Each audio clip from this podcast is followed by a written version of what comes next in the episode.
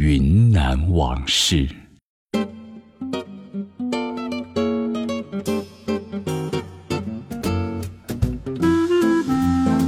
一九三一年一月，云南著名实业家廖伯明在光华街的云瑞公园东侧开了一家逸乐影戏院。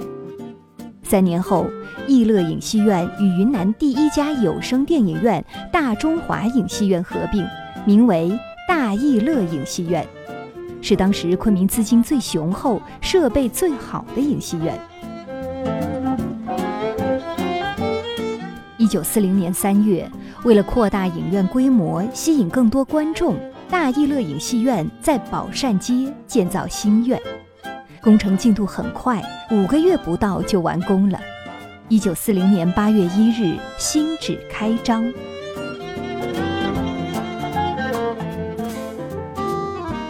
一九四一年是日军空袭昆明比较频繁的一年，空袭警报经常响起，市民们养成了跑警报的习惯。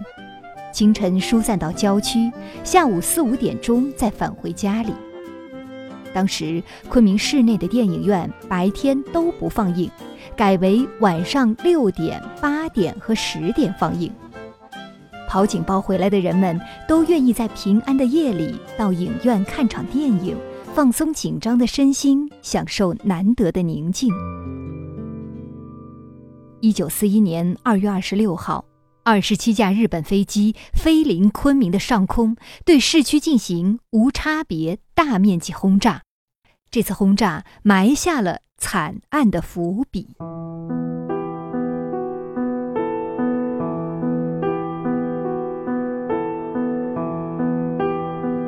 这段时间，大逸乐影戏院刚换了新片，上映陆路明和袁美云主演的《少奶奶的扇子》。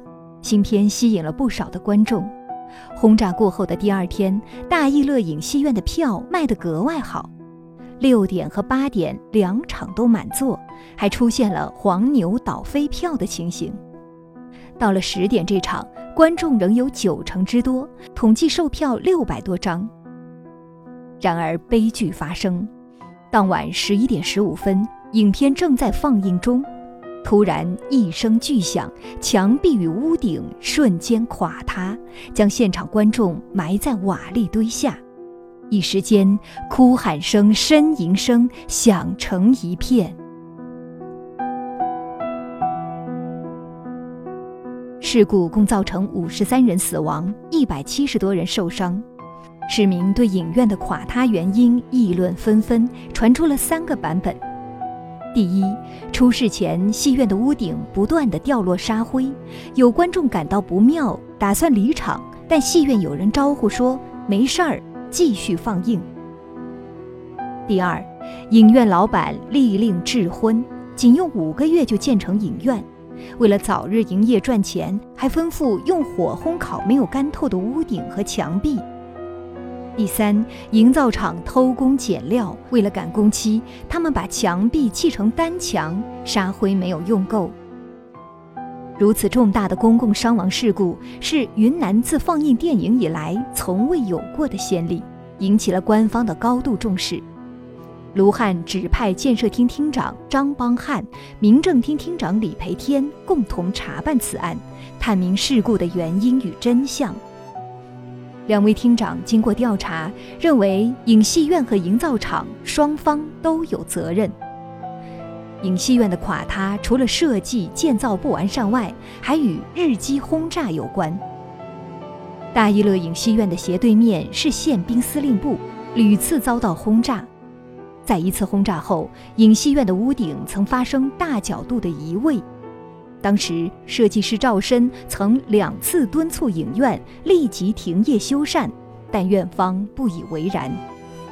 二十七号当晚，惨案前的十多分钟，影戏院的职工发现屋顶上方有沙灰掉落，慌忙向经理陈伯清和常务董事孙用之反映，但依然没引起重视。十分钟后，惨剧发生。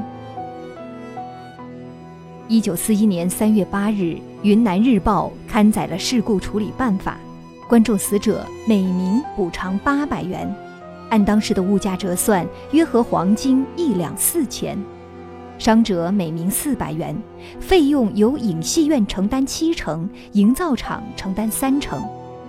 影院设计工程师赵申所得的酬劳全部追还影院。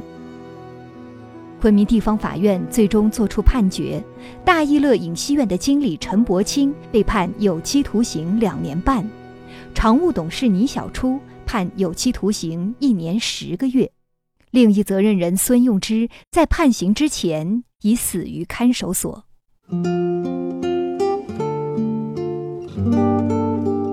大义乐惨案之后，昆明市井间流传起了一句民谣。少奶奶的扇子扇倒了大义乐的房子，垮塌的大义乐影戏院旧址，后来盖起了大光明电影院，之后又演变成了解放后的星火剧院，现在那里是祥云美食城。感谢收听本期云南往事，我是金潇，下期节目再会。